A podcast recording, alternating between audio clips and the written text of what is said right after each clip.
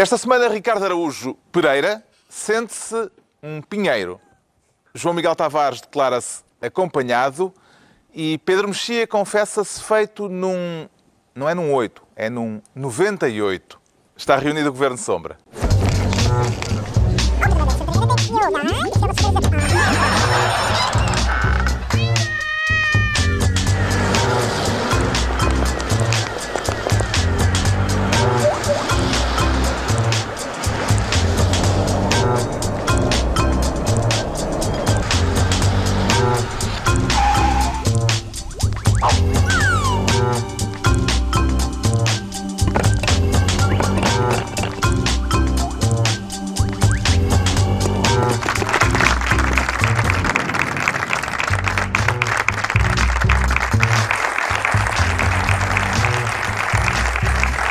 Viva, sejam bem-vindos no final de uma semana em que se agravou ainda mais o clima de tensão política no Brasil, com a confirmação da sentença que condena Lula da Silva a ir para a cadeia e a perder o direito de voltar a candidatar-se à presidência. De falar disso daqui a pouco, mas antes o Ricardo Araújo Pereira quer ser, desta vez, Ministro das Proibições. E há contributos novos a discutir nesta matéria, Ricardo Araújo Pereira? Alguns. Alguns. Sim. Alguns Eh, porque Boas ideias ou nem por isso? são, são, são ideias. São ideias. Não- Eu não sei se serão boas. Hum. Eh, podem ser eficazes. Podem Podem? Ser, até, pode, até podem ser eficazes. Eu Ou queria- não? Eu- Ou não. Eu queria começar por dizer que ah, a sinis- Agora toda a gente está a perceber Tá, perfeitamente tá, o que tá. vocês estão a falar. Não, eu queria começar por dizer que, eh, de facto, a sinistralidade na estrada em Portugal é um, um escândalo. Não é? A quantidade de gente que morre na estrada eh, é não há absurda. sinistralidade no outro lado, pois não? Pois realmente isso é verdade. Só pode- só pode não há sinistralidade na casa de banho. Não. é? Ninguém. A não Embora- ser que uma mota desgovernada te entre na banheira. Mas Ok, a mais recente ideia eh, de proibição é um contributo ainda em estudo da Secretaria de Estado da Proteção Civil para combater os acidentes rodoviários e, por isso, a, sinali- a sinistralidade na estrada. Como é que avalia, Ricardo, a possibilidade de virem a ser bloqueadas, e é esta a ideia, as redes de telemóveis em algumas estradas portuguesas? Sim, portanto, os, os automobilistas, para não estarem a falar ao telefone enquanto conduzem, eh, o Estado propõe eh, bloquear-lhes as, as- bloquear as redes nas estradas. não é? Eh, ou seja, o- por- isto porquê? Porque o Secretário de Estado ou, ou, É o Secretário é de Estado, Estado entende José Neves. que eh, antigamente a gente andava, falava ao telefone enquanto conduzia, não é? E, e eles diziam, pá, isto tira a atenção. A mim dava mais atenção, porque eu estava, onde é que andava, óbvio, onde é que estava sempre mais, estava mu- muito mais atento, estava muito mais atento. Mas, mas eu, mas sim, mas é verdade, é verdade, de facto, prejudica. E foi por isso que se criou aquele, este sistema de mãos livres, não é? Que é a gente, a gente vai a conversar ah, sem ter de fazer nada. Mas o Secretário de Estado da Proteção entende- Civil diz que isso, Isso também distrai. também distrai. também distrai. O seu secretário de Estado tem de andar, por exemplo, com a minha mulher no carro. Ah, em princípio, não é possível. Ah, se o telefone per- perturba, em princípio, ah, uma viagem em família, com mulher e filhos, não é, é devia ser proibida também. Depois. E, portanto, além de que há várias outras. Eu acho que o, isto talvez, portanto, talvez só se, se resolva com ah, bloquear o sinal do telemóvel aos eh, condutores e colocar duas palas e até umas rédeas que o próprio secretário de Estado possa manobrar a partir do. Não sei se é do terreiro do passe, mas. Ah, Lá onde ele estiver. porque, de facto, real- há dis- distrações, há, por exemplo, há, há placares publicitários, há, há, assim como o telefone no sistema de mãos livres, há o rádio também a dar. Eu às vezes rádios vou- também? Sim. Para seguir a lógica Exatamente. ser erradicados. Eu às vezes vou a guiar e vou a pensar noutra coisa. Ah, às vezes uma operação stop a dizer, "Eu estava a pensar em quê? Ah, pode ser um passo importante a seguir, além de destrambelhar o sinal da, da rede, um, um- uma coisa qualquer que impeça as pessoas de pensarem noutra coisa que não seja o Manuel Catatal.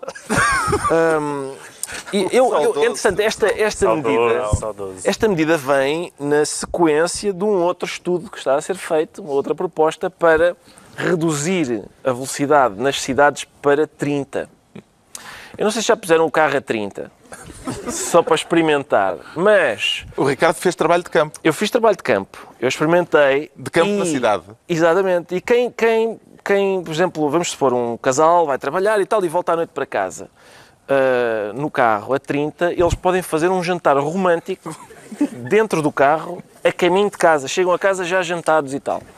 É claro que atravessar a cidade de Lisboa a 30, por exemplo, uma pessoa que mora na Damaia e trabalha na, na Expo, ah, atravess- é, é o equivalente de ir de Lisboa ao Porto a 120, porque o- em princípio o, te- o tempo é, é o mesmo. E agora, eu, Se calhar 30 às vezes em Lisboa é capaz de ser hum, otimista. Uma boa notícia. E, não, essa, é, essa é a questão, sim. Há, há- há- quer dizer, há, há automobilistas de Lisboa e Porto que dizem 30, quem me dera, eu, eu vou a 5, ah, em filas e tal.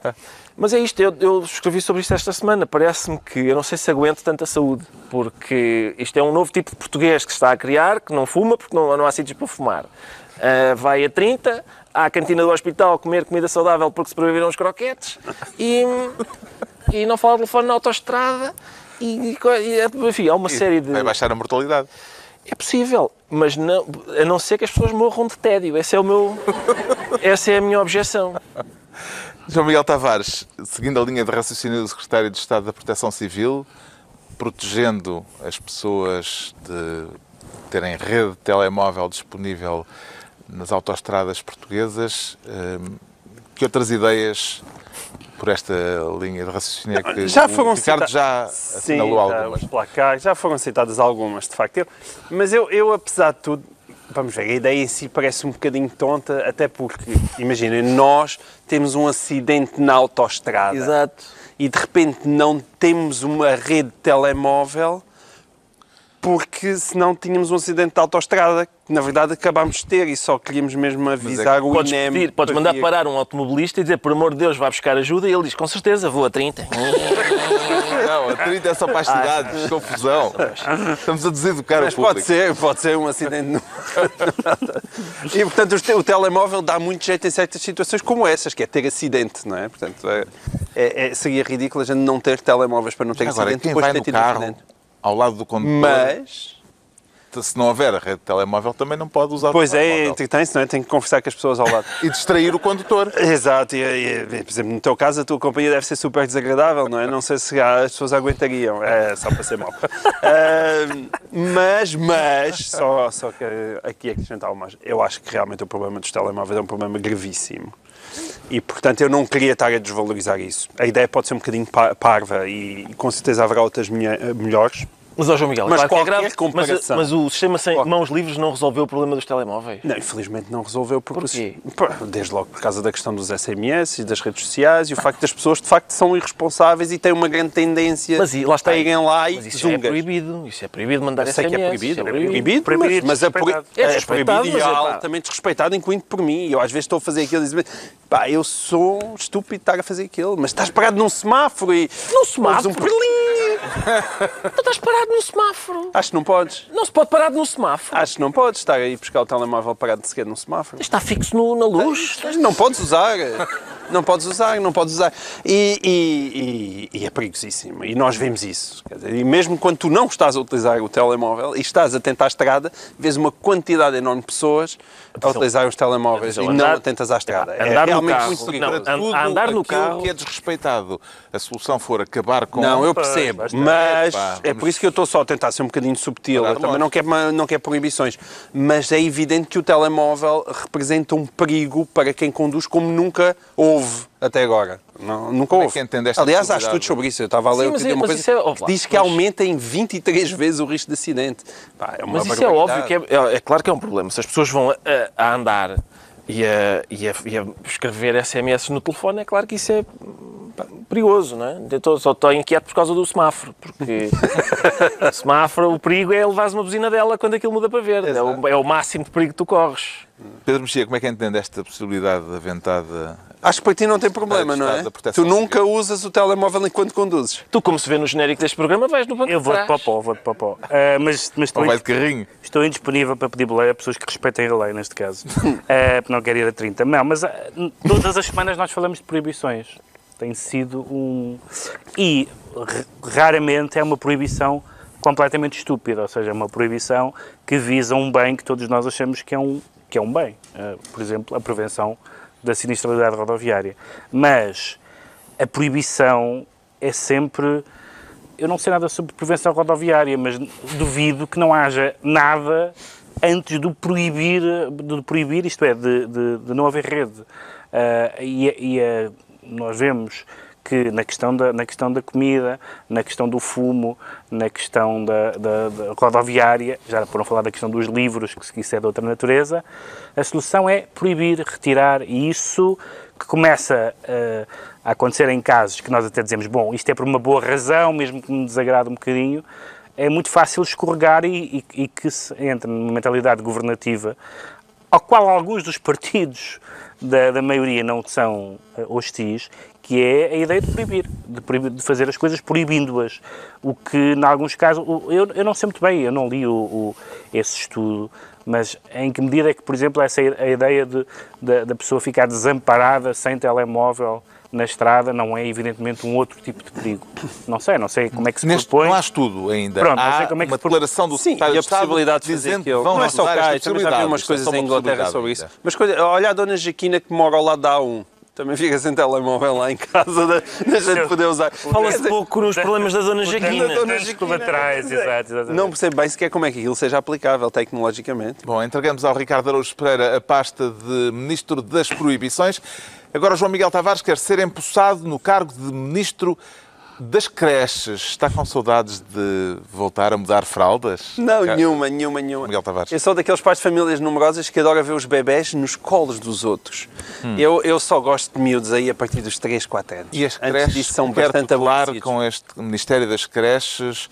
Quero. São, funcionam com financiamento público ou são do setor privado? Acho que é as duas coisas, não é? Tipo, Então. é PSS, que é mais, mais setor privado, mas funcionam com, com funcionamento público. Aliás, atenção, não precisas fazer essa área indignada.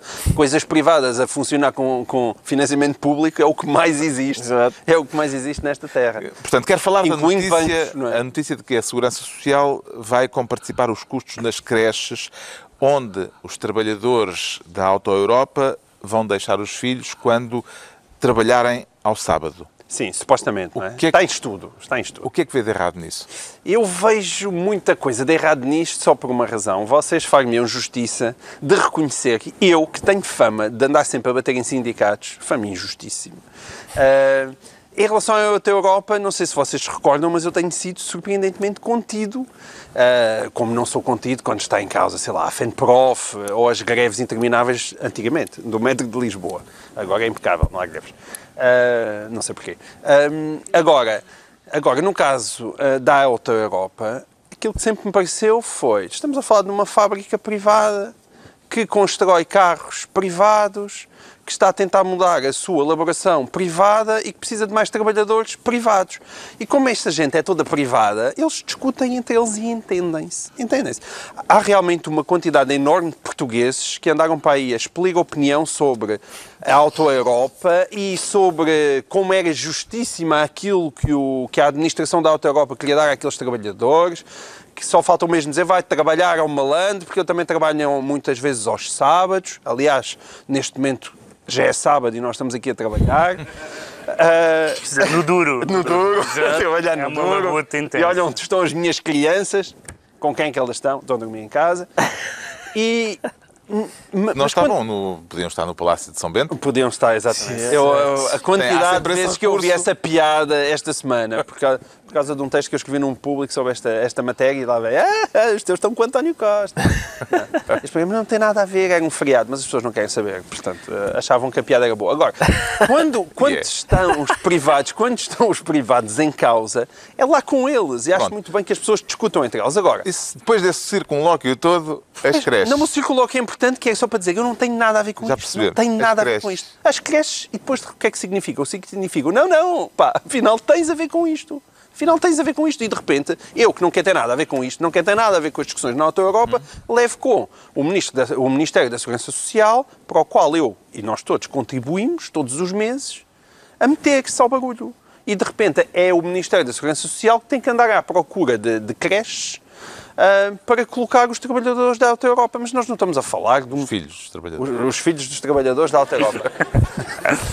Ora, nós, não, às vezes, é os trabalhadores da, Alta Europa no sentido em que realmente o, nosso, o Estado é papá. O Estado é papá de todos nós. E, por visto, também é, é papá dos, dos senhores alemães que trabalham na, na Alta Europa. E eu não consigo perceber isso. Mas uh, o Ministério da Segurança Social o que diz é que já há cerca de mil casos em que o Estado apoia creches e PSS com creches uh, para servir trabalhadores de empresas privadas. Exato. Aliás, essa foi a primeira versão do Ministério da Segurança Social, mas depois já há uma segunda. A primeira versão foi, de facto, que existiam 953 creches em todo o país que já beneficiavam desses prolongamentos de horários. Vai saber, não, afinal é só de segunda a sexta. É simplesmente creches que prolongam além das 11 horas. E, e quando perguntaram ao Ministro, e ao sábado? Ah, ao sábado, eh, pois não sei. E aparentemente não há ou há muito poucas. O Ministério da Segurança Social ainda não conseguiu indicar nenhuma. Eu penso que existem, mas são mesmo muito, muito poucas. Mas a questão não é saberem se elas existem ou não. Até acho muito bem que há pessoas que realmente não têm onde deixar as crianças e, e acho ótimo que a Segurança Social possa apoiar. Eu sou completamente pró-família. Mas neste caso específico, nós estamos a falar de uma empresa gigantesca a nível mundial que, segundo ouvi dizer, faz uns lucros jeitosos todos os anos.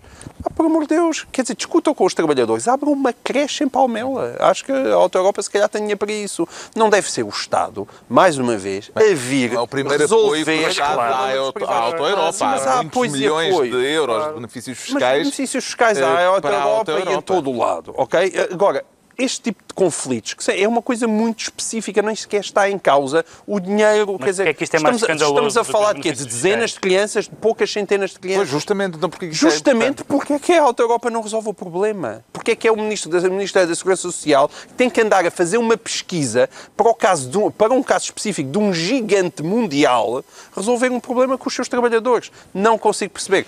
É um problema privado que deve ser resolvido entre privados. Parece-lhe legítimo este tipo de incentivo à presença da empresa em Portugal, Pedro Mexia? Não, vamos lá ver. O governo quer dar naquele famoso sketch da, da, da Ivone Silva, da Olívia Patrão e da Olívia Costureira. O, o, o governo quer um bocadinho fazer as duas coisas, que é, por um lado, está com os trabalhadores, por outro lado, deixa que a, que a, que a solução patronal avance, nomeadamente a dos sábados, por outro lado, minimiza essa... Agora, o, o, o João Miguel disse, bom, o, parece que a Auto Europa que, que que faz algum dinheiro. Sim, mas também é, um, mas também, também é muito importante para nós, não é como se, como, não é como se fosse irrelevante para o país. E, portanto, se há, 1% do PIB, não é? se, se há não, não sei se é 1%, mas é um, é um valor significativo. Ah, se, se há benefícios fiscais e se há outro tipo de, e se esse tipo de apoio ainda por cima existem noutras empresas, Pá, mas não, existem acho dessa maneira. não Achas que o acho Vieira da Silva anda a telefonar Não acho. para as empresas do Val Gabriel, do Ave não acho- a saber se, se há um problema com os trabalhadores acho para, tendo em, sábado? tendo em conta o aspecto simbólico desta empresa, não acho particularmente chocante que o Estado faça uma solução especial para tentar resolver isto. Porque eu estou de acordo contigo e acho que eh, acho tudo o que disseste sobre a iniciativa privada e sobre são privados resolvam é, é verdade. Mas também para o Estado português não é indiferente o que acontece. E para Portugal não é indiferente o que acontece. Não é indiferente se vão embora, se não vão embora. Então lá Se- o papá. se se tentar minorar, se está bem, mas qual é o problema? Se, estado de papá. se houver uma solução melhor que resulte daí, em termos da, da manutenção da fábrica, em termos da manutenção dos empregos portugueses, etc. Porque há uma discriminação positiva a favor Pois de uma há. fábrica que não Pois- precisa disso. Pois há discriminação. Porque o Estado não tem essa preocupação com certamente milhares e centenas de milhares de trabalhadores, fábricas com, com um poder que a Volkswagen certamente eh, tem e que as outras fábricas Não, não, têm. E o problema dessas pessoas estão-se nas tintas, porque não são a alta Europa. O que, tu, o que tu estás a dizer é verdade, só que se o Estado sentir que isso é uma, é uma medida que pode beneficiar esta situ- situação, é uma discriminação, é uma discriminação, e é uma discriminação positiva, e é provavelmente uma discriminação positiva sem- Injusta. injusta. Agora, é uma discriminação positiva necessária ou não é? Sobretudo para, para, para o papel em que o Governo quer ficar na fotografia. Que Ricardo Araújo Pereira. Não é por nós, não, foi, não fomos nós, Governo, que não fizemos tudo para, dentro daquilo que os trabalhadores e a empresa decidirem, nós acautelarmos aquilo que nós, Estado, podemos fazer, que é, pelo menos, ficar com as criancinhas. O Ricardo Araújo Pereira subscreve a ideia, a ideia que o João Miguel eh, já escreveu, eh, de que apoiar as creches para os trabalhadores da Auto Europa é ir ao bolso aos consumidores, aos eh, contribuintes? Bom, mas eh, a questão é essa, é, é em que medida é que isso é surpreendente eh, quando estas empresas, alguns grandes empresários, uh, que enchem a boca com, digamos, uh, opiniões contra o peso do Estado. Uh, isto, isto aqui, a, a, a Auto Europa tem uma dimensão bastante grande e tem benesses do ponto de vista fiscal, do, e esta, por exemplo, e outras, que o problema é, é, é só uma questão de linguagem, que é aqui são incentivos, se fosse na cultura, era subsídios. Uh, e, o, e a Auto Europa era subsídio dependente. Assim, são incentivos. É, é só uma questão de, de uh, léxico. Não é? De, e, e, portanto, uh, empresas de um determinado. Uh, que atingem um determinado estatuto um, têm direitos que outras, e, e, as pessoas em geral, não têm. Têm músculo podem, negocial. Nós aqui não podemos pagar impostos na Holanda, por exemplo, em princípio não dá. Um, e se queremos uma creche temos de ir. Eu, eu, eu acho que há esta uma certa chantagem que, que empresas da dimensão da Auto Europa e a Auto Europa em especial vai fazendo. Uh, um dia há de ser o, o, Vem cá o CEO da Volkswagen e, o, e diz: está calor. E o Vieira da Silva vai lá com uma folha de palmeira e diz: com certeza, mas fica aqui, está bem? Não, não levo daqui a fábrica, certo? Mas se forem para Marrocos é pior. É porque é capaz de sim. Portanto, é essa a nossa é vantagem competitiva. O João Miguel Tavares fica então ministro das creches. É a altura do Pedro Mexia se tornar ministro da propina, mas não é para, para falar das propinas para frequentar creches. Não, entre, entre as diferenças lexicais entre o Brasil, o Brasil e Portugal, uma das mais divertidas é eles chamarem aquilo que nós chamamos luvas, outras formas de corrupção, oh, propina. Pois, propina, eles chamam isso propina. Em Angola é gasosa, em Moçambique é refresco. Já agora, Ricardo, vê alguma lógica nestas luvas gasosa, refresco? Eu acho que, sim, é cada, cada, é a língua portuguesa em geral, cada povo tem a sua... Eu acho que é o a língua é uma emanação do povo, não é? E o, e o povo percebeu, espera aí, nós... É as coisas que nos são mais... precisamos não. mesmo de muitas palavras para este fenómeno acho... que é vasto. Não, e... Exato. Não, e é as coisas vasto. que nos são mais íntimas. Se vocês virem órgãos sexuais, também têm todas designações diferentes consoante os países. Mas não sei se, é há, se, há, mais... E é corrupção, mais é a mesma coisa. ou mais órgãos sexuais? não. não sei. Não faço ideia. Por em acaso, quantidade? Não sei. Em princípio são órgãos sexuais. É, não sei bem. Dia, não é? Sei bem, tem que se... Sim, como é que se mede isso? Agora, também não sei, por acaso eu, o meu léxico sexual em Angola e Moçambique uh, não é bom. Fica a ideia para uma visita de estudo. Fica. Podemos ir fazer um trabalho de campo? Sim, podemos. Do Brasil, Bom, mas, conheço, mas, eh, do que o Pedro Mexia quer falar é da confirmação da pena de prisão Sim. a que o ex-presidente Lula Silva foi condenado, aliás, agravada de 9 para 12 anos. Condenação, portanto, condenação de recurso, portanto, a decisão de num recurso, uhum. em segunda instância, por unanimidade e que agravaram a pena.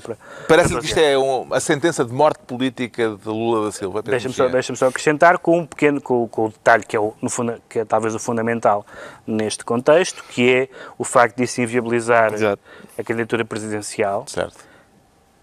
Independentemente de ele ser preso ou não ser preso, mas também o facto de a condenação em segunda instância significar a inelegibilidade resultar de uma lei aprovada por um presidente chamado Lula. Portanto, já nós já vimos também este caso, pessoas a queixarem-se em Portugal de leis que, que, eles aprovaram. que eles aprovaram. Portanto, o Lula aprovou este, o governo Lula aprovou esta lei, que quem é condenado em segunda instância... Por lei da ficha limpa. A ficha limpa, pronto. Agora, o problema é... Há, há, há, dois, pelo menos dois problemas. Um, que é um problema político, mas é irrelevante juridicamente, que é dizer, bom, mas os outros também são corruptos. E é verdade, é total, essa, essa resposta que o PT e que o Lula está a ter é verdade. Então e o PSDB não é corrupto? É. E o PMDB não é corrupto? É. E o ex-presidente do Senado e o ex-presidente da Câmara dos Deputados são, são, são, é verdade. E então? Ou seja, isto é um argumento que vale zero argumentar que nós vivemos num ambiente corrupto, toda a gente é corrupta, isso não é nada.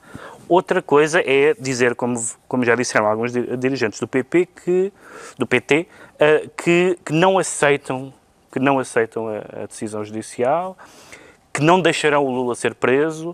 Bom, aí estamos a falar numa linguagem que já não é uma linguagem democrática. Uh, pode até achar-se que, que isto é, que a decisão é discutível. Também houve em Portugal. Toda aquela história, pois, pois houve. Toda aquela história de saber se o triplex era dele ou não era, aquilo não parece claramente provado, isso, isso é, isso é todas, as, todas as decisões parecem ser discutidas. Há uma coisa que nós temos, não temos dúvida nenhuma, é que há políticos corruptos por todo o lado no Brasil e que no caso do PT e, da, e das administrações de Lula, nós vemos o tesoureiro, o chefe do grupo parlamentar, o secretário-geral, não, não se chama assim, do, do PT, etc., foram todos, um a um. E, portanto, a corrupção era totalmente endémica. Uh, uh, e, e, de facto, claro que o Lula não pode. E este é um caso pontual porque há mais cinco ou seis processos contra o Lula neste contra momento Lula. a correr. Portanto, eu não, não quer dizer que pelos outros serem corruptos o Lula também era, mas há, há, é, as pessoas em geral usam o senso comum Uh, uh, e não conhecendo o processo, dando como boa a decisão judicial, que me parece uma coisa boa de se fazer em democracia, que é respeitar os tribunais.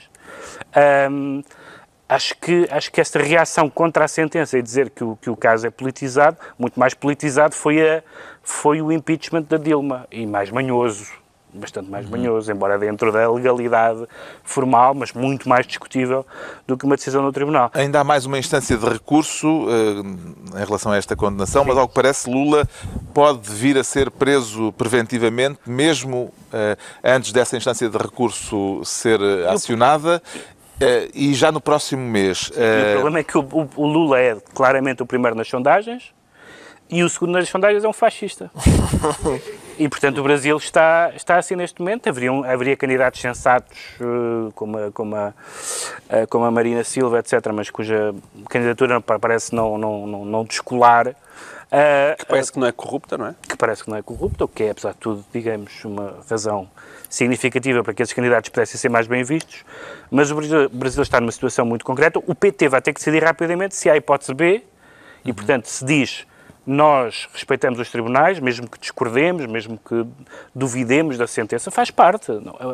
Uma pessoa que respeita os tribunais não tem que concordar com a sentença, até pode achar que isto foi uma maquinação, não sei o que mais, mas ele foi condenado por, por em, na segunda instância, uh, pode não ser candidato pela, segundo a lei que ele próprio aprovou, que ele próprio uh, apresentou, Portanto, é muito difícil que, que, que, o PT, ao mesmo tempo, esteja na situação de perseguido pela iniquidade e, ao mesmo tempo, diga, mas a decisão dos tribunais não, não acatamos. Há uma contradição insanável a isso. Com tudo isto, pobre Brasil, porque não há nenhuma solução boa, não há nenhum candidato, enfim, talvez a Marina, mas não há nenhum candidato aceitável, não, nem, nem há nenhuma. Uh, nenhum sinal de que, que, que, aquele sistema político venha a funcionar tão cedo. Daquilo que viu e ouviu acerca do julgamento de Ricardo Araújo Pereira, uh, ficou com a convicção de que Lula se deixou realmente corromper a troco do famoso triplex em Guarujá, hum. triplex de luxo, ou que está a ser vítima de uma maquinação, de uma cabala? Uh, eu uh, sei sobre o caso apenas o suficiente para perceber que o Lula é acusado de ter uma casa que ele diz que é de um amigo uh, e Uh, no que diz respeito a casos em que um político acusado de ter uma casa atribui a sua propriedade a um amigo. A um amigo e que parece que foi ele que decorou. Que decorou e fez obras. Não é dos mais claros que eu já tenho visto. Já tenho visto outros que são mais evidentes. Devo dizer que este não é dos mais claros. Este, para já, parece-me que a lei, a tal lei que ele próprio aprovou e da qual agora vai ser vítima, não é? Porque, porque vai ser preso e não pode candidatar-se, parece-me, num país como o Brasil, profundamente discriminatória. Que bandidos soltos possam ser candidatos e bandidos presos não possam. Acho que não.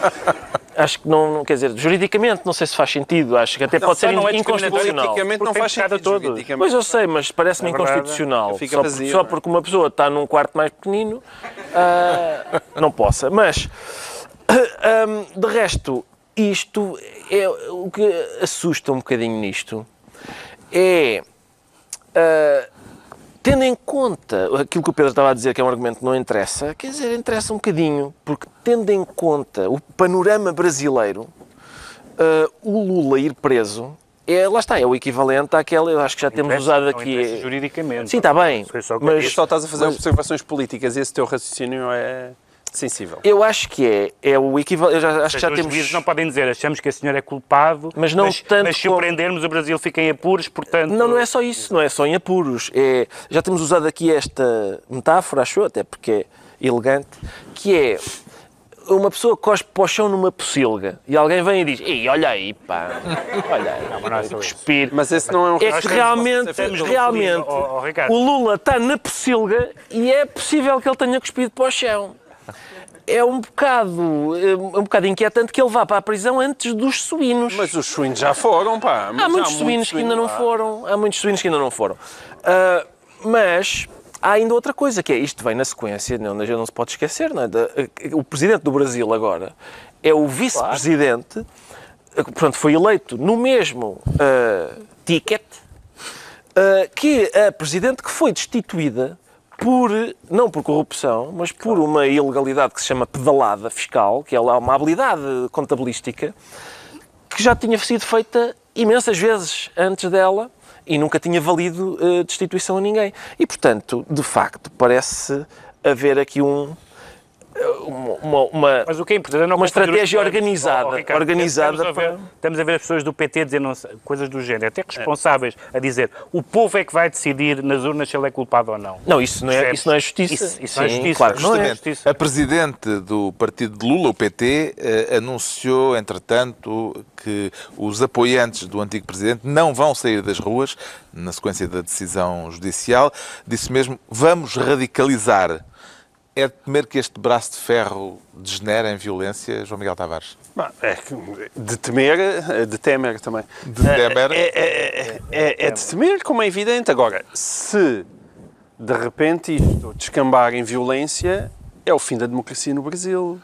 E, e quer dizer, é, é isso. Quando eu digo violência e aquilo de repente eh, tiver uma gravidade muito grande e, e o Brasil está imprevisível. Mas é, o raciocínio que o Ricardo está a fazer é um raciocínio altamente perigoso. Sabes Não- que eu gosto de viver no perigo. É, digamos que é uma coisa mais perigosa do que ele estar em plena A1 com um telemóvel em cada uma das mãos.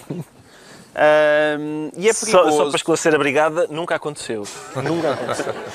E é perigoso exatamente por aquilo que o Pedro Mexia estava a dizer. Nós não podemos utilizar argumentos políticos para avaliar decisões judiciais.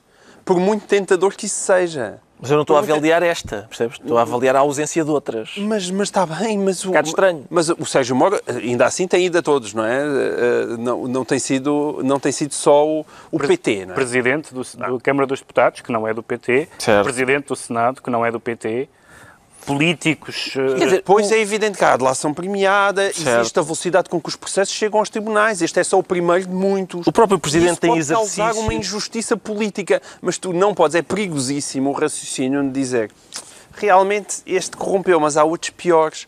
Ah bem, mas é este que está neste momento a ser julgado. Sim, sim, Eu isto não há dúvida. Em Portugal, a Joana Mortágua escreveu, escreveu também textos inacreditáveis. O Daniel Oliveira ainda hoje escreveu uma coisa. O Manuel Carvalho, no público, costuma ser uma pessoa de bom senso, escreveu um texto chamado também Golpe, parte 2. Ah, Eu tenho um maior pudor. É evidente que quando nós olhamos para aquele caso, podemos achar que a, a prova no Brasil é mais relaxada do que seria em Portugal e, ou noutros países e aquilo, e aquilo que foi provado ali poderia não dar uma con- condenação noutros lados. Eu, eu consigo ir até aí. Mas estamos a falar de quatro juízes, de quatro juízes que tiveram a mesma opinião sobre aquele assunto. Bem, aquilo, isso não pode ser apagado, não é? Porque senão significa que o Brasil, como eu disse há pouco, deixa de ser uma democracia. A democracia não é só eleições. As pessoas acham que a democracia é eleições. Não é eleições. A democracia é eleições e é separação de poderes. Só eleições não. há- pode ser o princípio de uma ditadura. Chama-se ao perfeitamente, telefone o Sr. Montesquieu. é? Exatamente. O Pedro Mexia fica assim ministro da propina e estão entregues as pastas ministeriais por esta semana. Agora o Ricardo Araújo Pereira sente-se Pinheiro.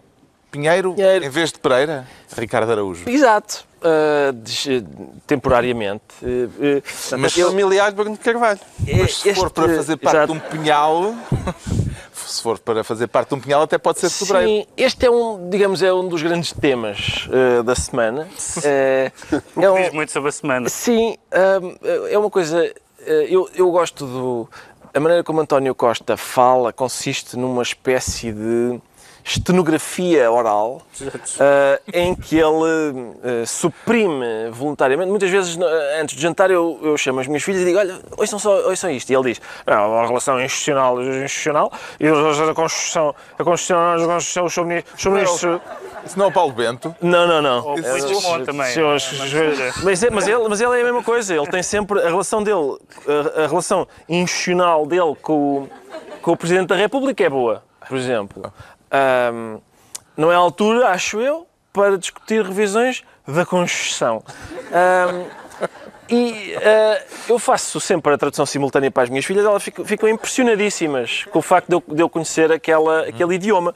Mas a esta semana, sim, esta semana foi, foi de diferente. António Costa, Esta semana António Costa foi ao, Pinhal de Leiria, foi ao Pinhal da Iria, sim. ao plantar um sobreiro. Foi plantar um sobreiro. Eu vi as pessoas, estavam, ele estava lá com a enxada e não sei o quê.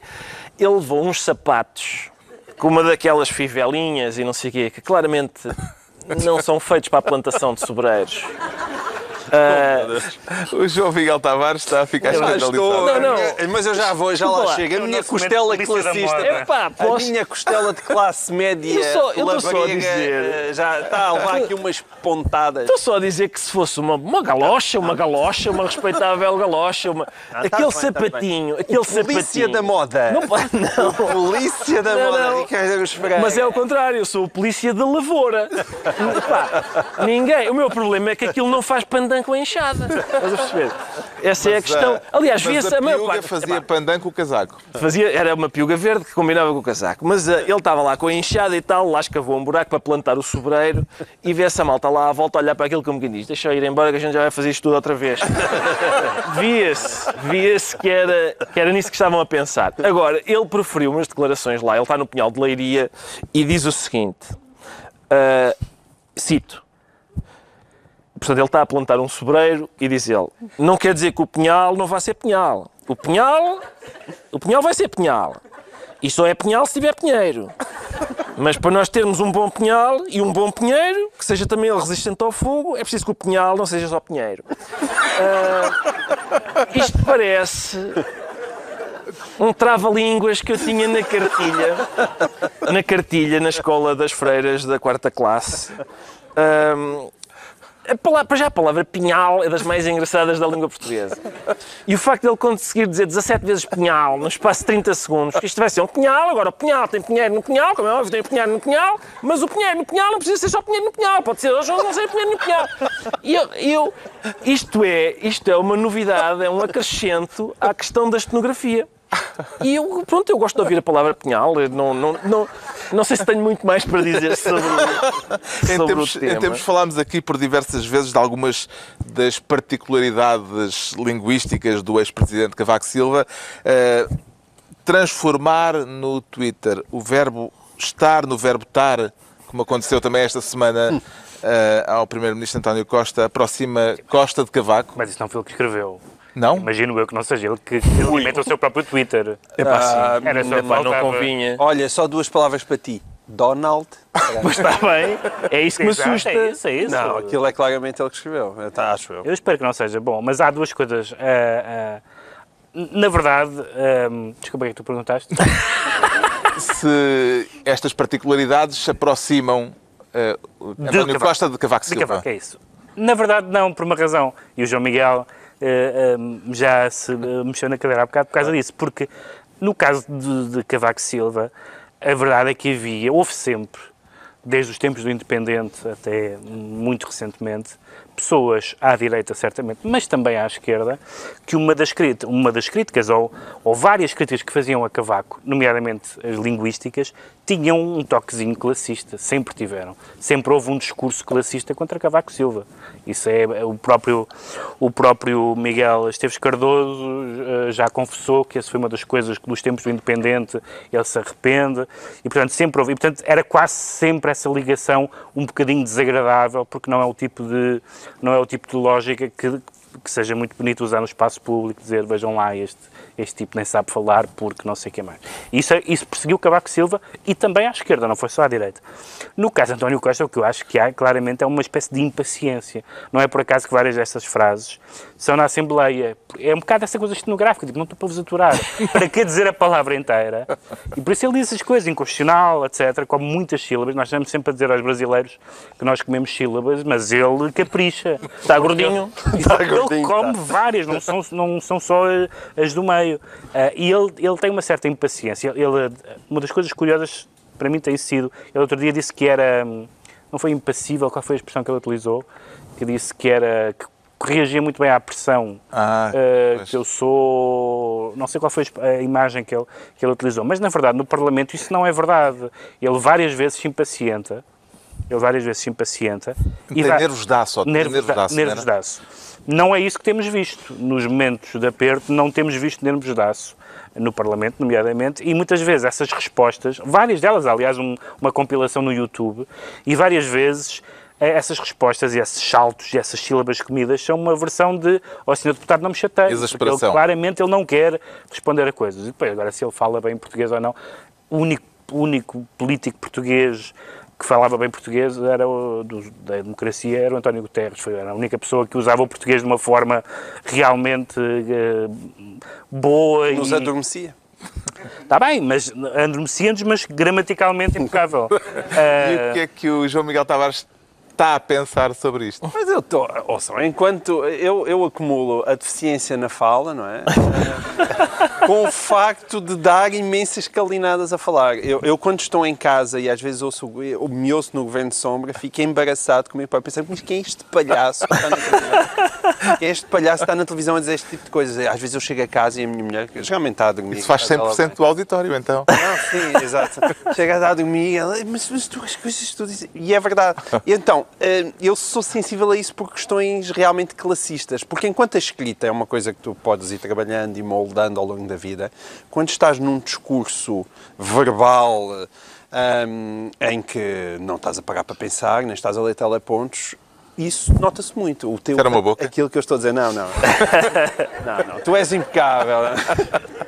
Carlos Vaz Marques. Epá, mas atenção, este discurso do Pinhal, então um o discurso de- do Pinhal não é, não é, não são calinadas linguísticas. mas é um o discurso, do engraçado. Não é tão absurdo como, como quiseram fazer é absurdo pela repetição da palavra. Sim, é não é tipo- Pinhal. Sim, Há um Mas DVD. aquilo, o gozo constante, mas há um gozo constante com a maneira como o António Costa fala. Está bem, mas esta eu é isso eu sou não é sensível da porque há muita natureza coisa. do- da de Sim, tu estás a ser generoso. Eu não sei se Não é, não é, não. sei se, não- se eu não seria sinto tão generoso como, tu- como tu. Não, não é no E, sentido em que o, o background é muito diferente e, portanto, a má vontade que em alguns setores havia em relação a Cavaco Silva classista era por razões identificáveis. Mas eu acho mesmo, o discurso verbal marca brutalmente o sítio de onde tu vens, o modo como tu cresceste, a forma como tu foste educado.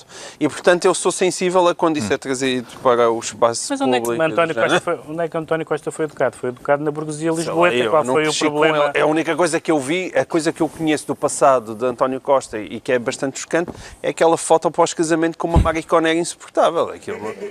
Não te lembras de de calções Claro. a comer gelados? Ah, atenção. Isso não me parece uma coisa de, propriamente da linha de Cascais. Só para encerrar, só para encerrar este assunto, há um DVD do Gato Fedorento, não sei se lembra desses rapazes, que eu já não, já, não, já não sei qual é, eu acho que é um DVD duplo que tem na capa Gato Fedorento, mais que um mero DVD, dois meros DVDs. E, e, e um dos extras desse DVD sou eu a dizer várias vezes e de maneiras diferentes a palavra pinhal. Juro. Sou eu só a dizer pinhal, pinhal, pinhal. É só isto, porque de facto a palavra pinhal Se calhar era uma homenagem. é uma- mas, é, mas é muito anterior É ao. uma coisa que é fetichista. Pinhal! Sim, causa é, da- pá, porque é giro. A forma fálica. Pinhal! Não, não. É, uma- meramente. É o som. Pinhal! É o som, é o som. Pronto, era uma, Pinhal. foi uma Pinhal! Pinhal! homenagem ao Primeiro-Ministro à Tu é- Letra. Vai, Jura, pá, experimenta começar, veja que não para. Eu- eu sei- É tipo, a, palavra pinhal é os amendoins do. do Há várias palavras. Do- estudado. eu só queria dizer que tu és um gajo esquisito. Pronto, isto está esclarecido porque é que o Ricardo Araújo Pereira, que é um gajo esquisito, diz sentir-se pinheiro. Quanto ao João Miguel Tavares, e vamos continuar a falar do Primeiro-Ministro, mas tem que ser agora em passo de corrida. O... Se calhar gastamos o tempo todo com Se o pinhal. calhar, exato.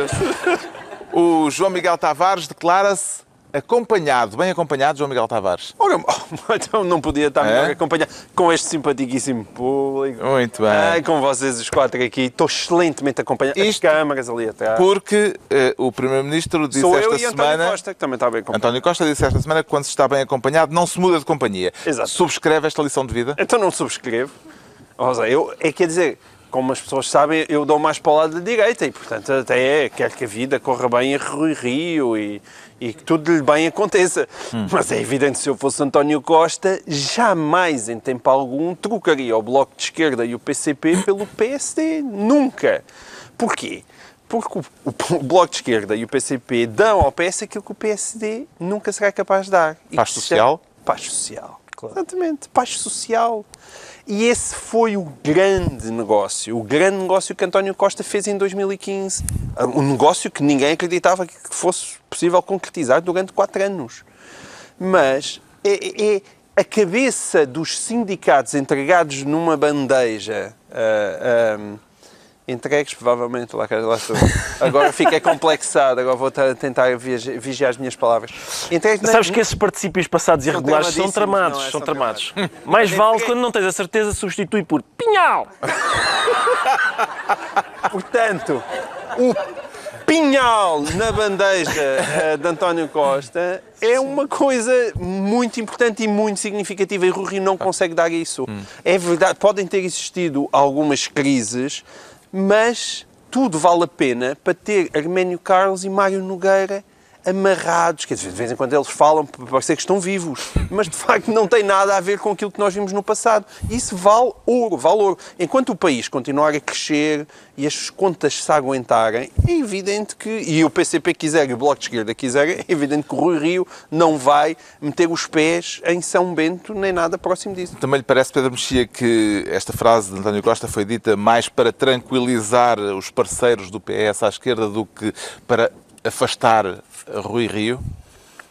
Bem, é um dois em um, porque É um em não um. há nada melhor do que, um- do que um líder do, do principal partido eh, da, da oposição dizer eh, que, ou abrir a porta para uma aproximação em certas circunstâncias e o Primeiro-Ministro dizer, pois, mas eu não quero isso, eu não estou interessado. Portanto, essa tampa preventiva ficou dada e, e foi o, o seu killer instinct não lhe, não lhe falhou. Mas, evidentemente, ele quer, ele quer acalmar os, os parceiros à esquerda. O problema dos parceiros à esquerda é nisto que o João Miguel está, está a dizer, que é, todos nós sabemos o que é que os parceiros dão ao Governo. E o Governo, que é a paz social, e a paz social é inestimável para, um- para qualquer... Nunca nenhum Governo teve, na história da democracia, esta paz social. Ah, e, e, portanto, o, o PS não vai querer perder isso. O, a- o- este Governo acabará, acabará, todos os governos acabam, não é? Acabará quando... Pode acabar eleições, se não acabar eleições, acabará no momento em que, em que, Vier o diabo. em que os partidos. Sim, isso também, se isso acontecer também. Não, mas acabará quando os partidos da esquerda pensarem: espera aí, nós estamos a dar paz social e estamos a receber o quê? Já receberam algumas coisas, mas eram reversões. Algumas coisas na área dos transportes, algumas coisas na, na área da função pública, etc. Mas isso também não dura sempre e o PS não é estruturalmente um partido da, da, da mesma família política dessas. dessas Mas também já não dá para voltar ao sítio onde eles estavam e fingir que se ainda se é virgem. É, mas vão- Esse- isso, é, isso é uma grande é, mas António Costa. é- António Costa já andou Oh, a rebolar com eles no quarto escuro. Já não dá só para sair lá e dizer ah, ele É. não me tocou. Ai pá, tocou, tocou. Pois é, é isso é engraçado porque essa é uma virgindade, mas eh, aposto que essa virgindade estes, estes políticos estão a dizer certas coisas, como por exemplo, acabou, acabou por exemplo, o voto útil. Portanto, estão- estão-se a fazer virgens desse ponto de vista. Quando chegar, a, quando chegar a eleições, por exemplo, se o PS não se entender com, com, com, com o Bloco e o PC, o PS vai pedir para se votar nele PS e não na esquerda no seu, no seu todo. Portanto, a ideia de que o voto útil acabou é uma ideia que é útil agora ao PS e o PS diz isso. Quando se zangarem, não vai dizer isso. Essa, essas, eu não acredito nada, essa é a parte em que eu não acredito. Acho que o António Costa foi muito hábil, no sentido que virou o jogo desta vez. Se o jogo fica assim para sempre, é muito duvidoso. Eu tenho a certeza que nós aqui no Governo de Sombra comentaremos num futuro próximo com o, governo, com, com António Costa ou com outro Primeiro-Ministro do PS ou com outro Secretário-Geral do PS, o PS a pedir o voto útil. Porque isso é, o, o regime não mudou, o regime não mudou, mudou uma relação de forças no momento, no momento histórico, etc. Mas portanto, não, não, eu não ligo, muito, não ligo muito a isso e essas pessoas vão engolir as suas palavras ou os seus sucessores, não, não por nenhuma vingança histórica, porque as coisas não, não se mudam o regime assim só por, por, por voluntarismo. Essas coisas estão demasiado enraizadas e o voto útil. Eu gostava que o voto útil acabasse, atenção, eu sou da, eu estou. Eu, estranhamente simpatizo com esta situação política, não do ponto de vista ideológico, mas com a ideia de que cada um vota para o Parlamento e eles que se entendam. Eu gosto muito disso, mas não é a cultura política portuguesa e não sei se veio para ficar. Entretanto, Rui Rio manteve Hugo Soares à frente da bancada parlamentar do PSD, pelo menos até ao Congresso. Uh, a decisão do novo líder uh, eleito para usar uma dicotomia do próprio Rui Rio, pareceu-lhe Ricardo Araújo Pereira um ato de unidade ou de hipocrisia? É, é, se calhar é cedo para dizer, talvez seja um ato de coerência, porque Hugo Soares não era apoiante de Rio, não é?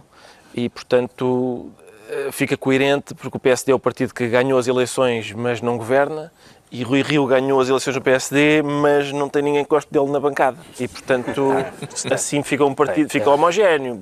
Agora, em relação ao voto útil, é possível, citei alguns, mas não são assim tantos, e, e, mesmo não estão assim muito entusiasmados. Mas, uh, Está ninguém. Exato. Uh, eu não sei se o voto à esquerda, o voto útil, não, uh, se calhar. Uh, Imaginem que as eleições são agora. Não há muitas razões para os eleitores do, P, do PC e do Bloco votarem no PS. Parecem, não me parecem especialmente insatisfeitos com esta governação, antes pelo contrário, e já perceberam que um entendimento destes é possível. É, o, o, o que talvez possa inquietar o PSD é que os eleitores do PSD para evitar que o PS coligue com os partidos à sua esquerda, votem mais no PS. No PS. É, não, não é a minha pergunta é ao contrário. Pode acontecer porque está insatisfeitos com António Porquê é que o PS não há de querer os votos do eleitorado à sua esquerda? O PS, nessa lógica, dizia as pessoas estão à nossa esquerda, continuem a votar nesses partidos, nós não os queremos. Não vai dizer isso, é votem não, todos em nós, não, não, depois vemos as nossas forças no Parlamento. Mas não sei se terá sorte com isso. Não pois há razão nenhuma. Não, às vezes o eleitorado. Cá estaremos. O eleitorado do Bloco não obedece, PC, felizmente. Não, felizmente, não. Mas felizmente. às vezes o eleitorado do Bloco e do PC, por razões, lá está, de voto útil, vota no PS. Agora, tendo em conta que este entendimento foi possível, o PC menos, sim, o PC menos. Mas o do, o do Bloco às vezes é bastante flutuante.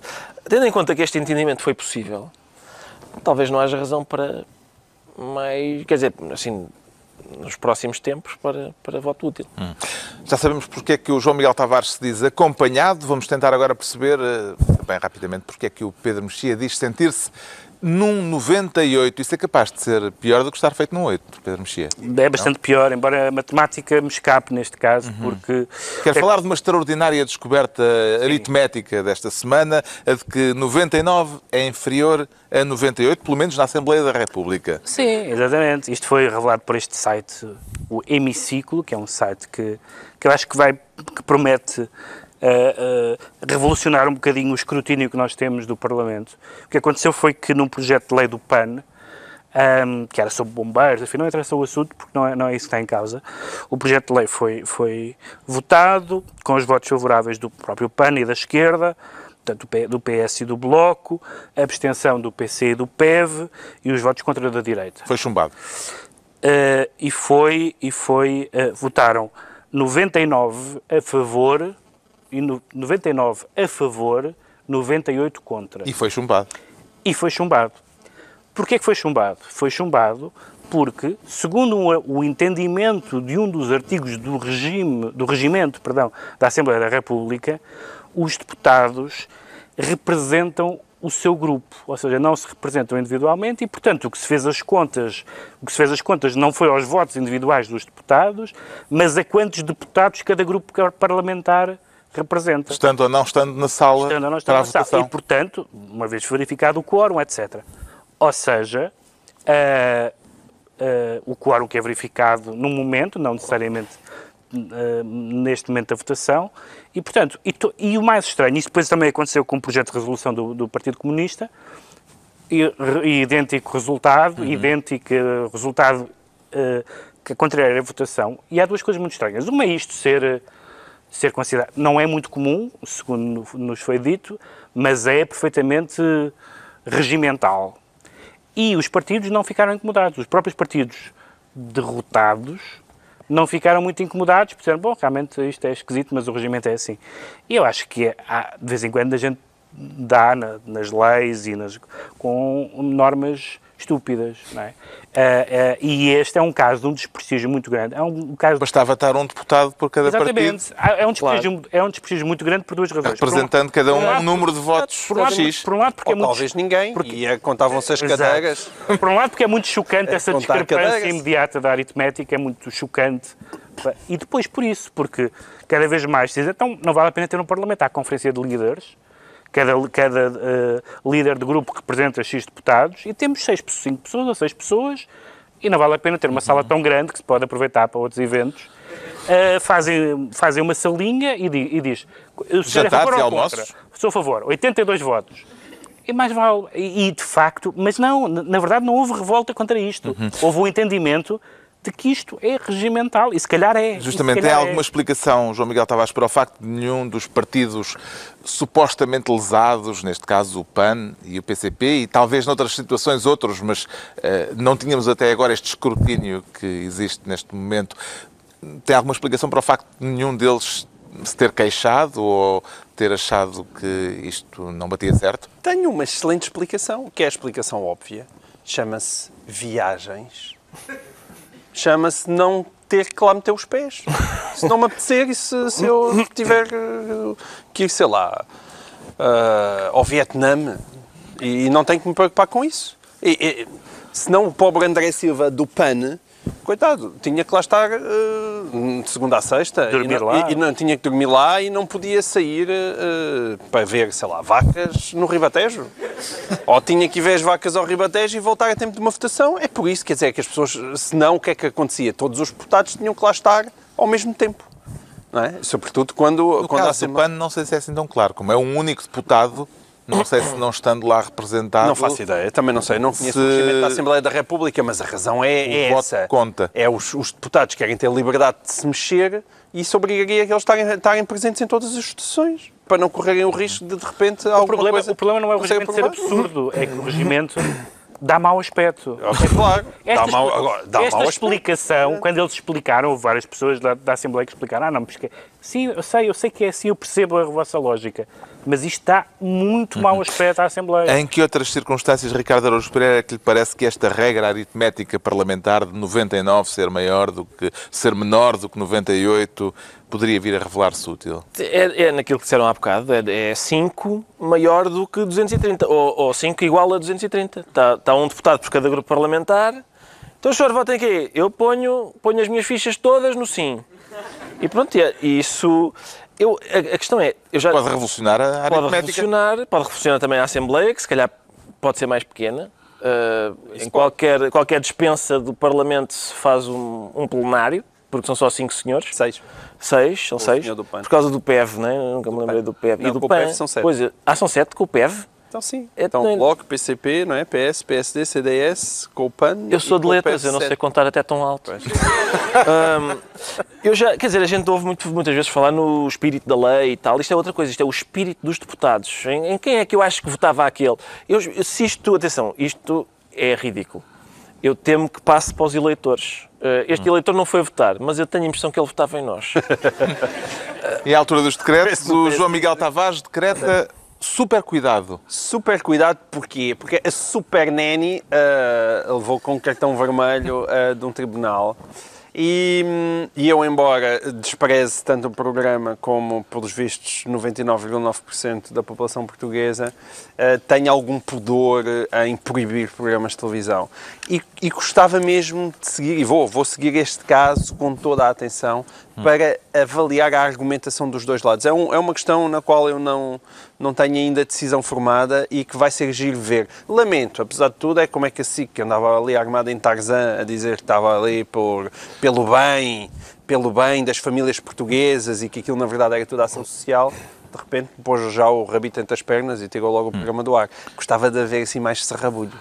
O Ricardo Araújo Pereira decreta progresso, ou o que é? Progresso, ou o que é? O meu decreto é progresso, ou o que é? Porque hum, acompanhei as notícias esta semana e a primeira notícia que vi dizia a Google vai fazer um hub tecnológico em Oeiras, um hub. E eu, fiquei impressionado imediatamente. Não sei bem o que é um Também hub. de hub? Não, não sei, não sei, nem sei o que é. Não. Nem sei o que é, mas é impressiona. Mas é? impressiona, que Mas diabo. gostas mais de Um hub hub? ou de pinhal? Um hub? É pá, olha que entre hub e pinhal.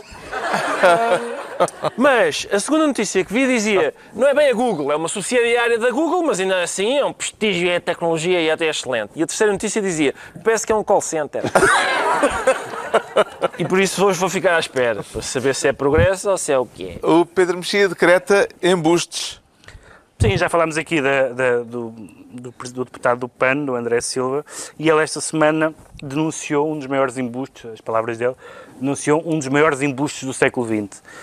E, e imaginava-se que seria um texto sobre o fascismo, ou sobre o comunismo, ou sobre as seitas, o capitalismo selvagem, o fim da privacidade, mas não.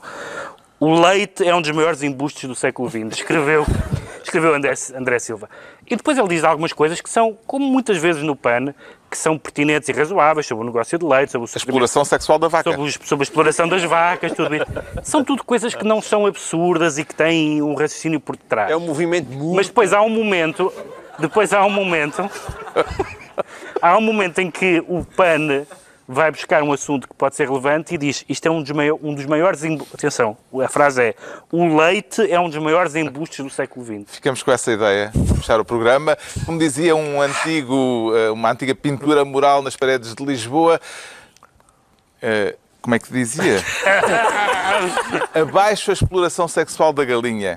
Quem quiser ovos, que os ponha. Está concluída mais uma reunião semanal, dois a oito dias, à mesma hora, novo Governo Sombra, Pedro Mexia, João Miguel Tavares e Ricardo Douros Pereira.